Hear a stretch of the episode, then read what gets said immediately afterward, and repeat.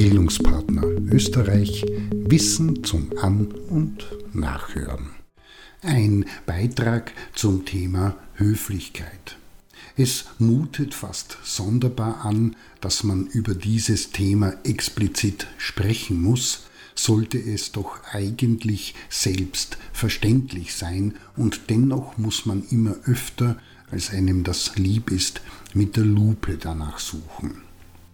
Das, was man ganz allgemein mit Höflichkeit bezeichnet, gehört zu den Umgangsformen zwischen Menschen und beschreibt im Großen und Ganzen ein von Respekt, Zuvorkommen und Offenheit geprägtes Verhalten und Umgehen.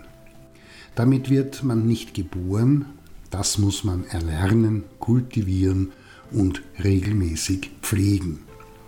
Wer höflich ist, zeigt nicht nur gutes Benehmen und Manieren, sondern vor allem Achtung und Respekt vor dem Gegenüber. Synonym werden Begriffe wie gute Kinderstube, Anstand, Wohlerzogenheit, Etikette oder gute Sitten verwendet, meint im Grunde dasselbe. Heute wird, und das nicht nur im beruflichen Kontext, davon ausgegangen, dass Höflichkeit und der Situation angepasste gute Umgangsformen allgemein vorausgesetzt und erwartet werden können. Was die wenigsten wissen ist, dass der Begriff ursprünglich aus adeligen und königlichen Kreisen abgeleitet ist, bedeutet tatsächlich sich so verhalten und benehmen zu können, wie es an einem vornehmen Hof üblich ist.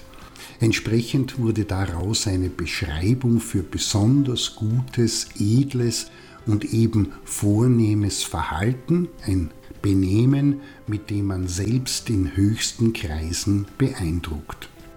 Höflichkeit wird immer als Gesamteindruck wahrgenommen, der aus einer ganzen Reihe einzelner kleinster und kleiner Aspekte zusammengesetzt ist.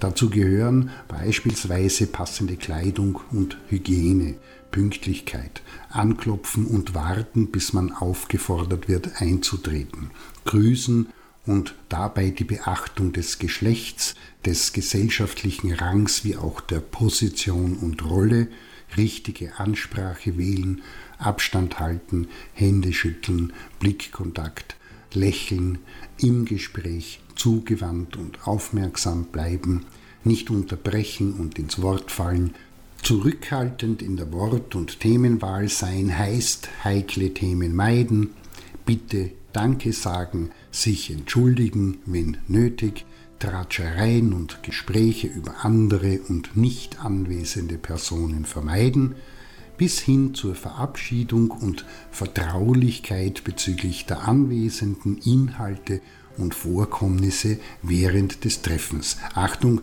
das ist nur ein kleiner Ausschnitt. Was auch nicht schadet, ist, wenn man Smalltalk beherrscht und damit ist nicht gemeint, dass man sich immer über das Wetter oder andere Belanglosigkeiten austauschen muss. Auch da gibt es viele andere Möglichkeiten und Varianten.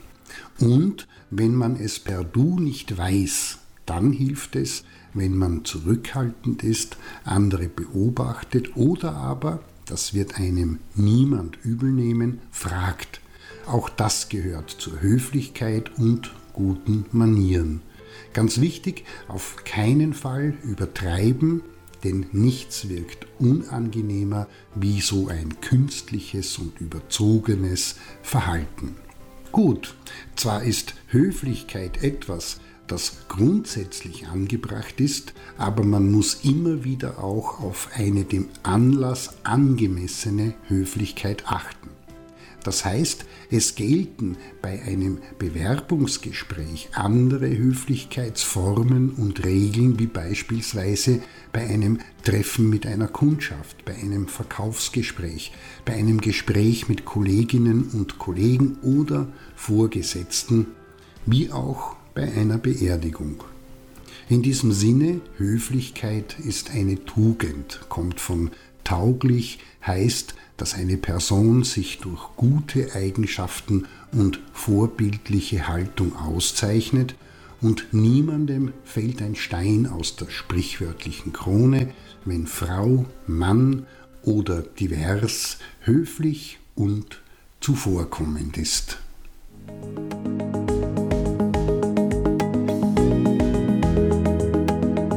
Das war Bildungspartner Österreich Wissen zum An- und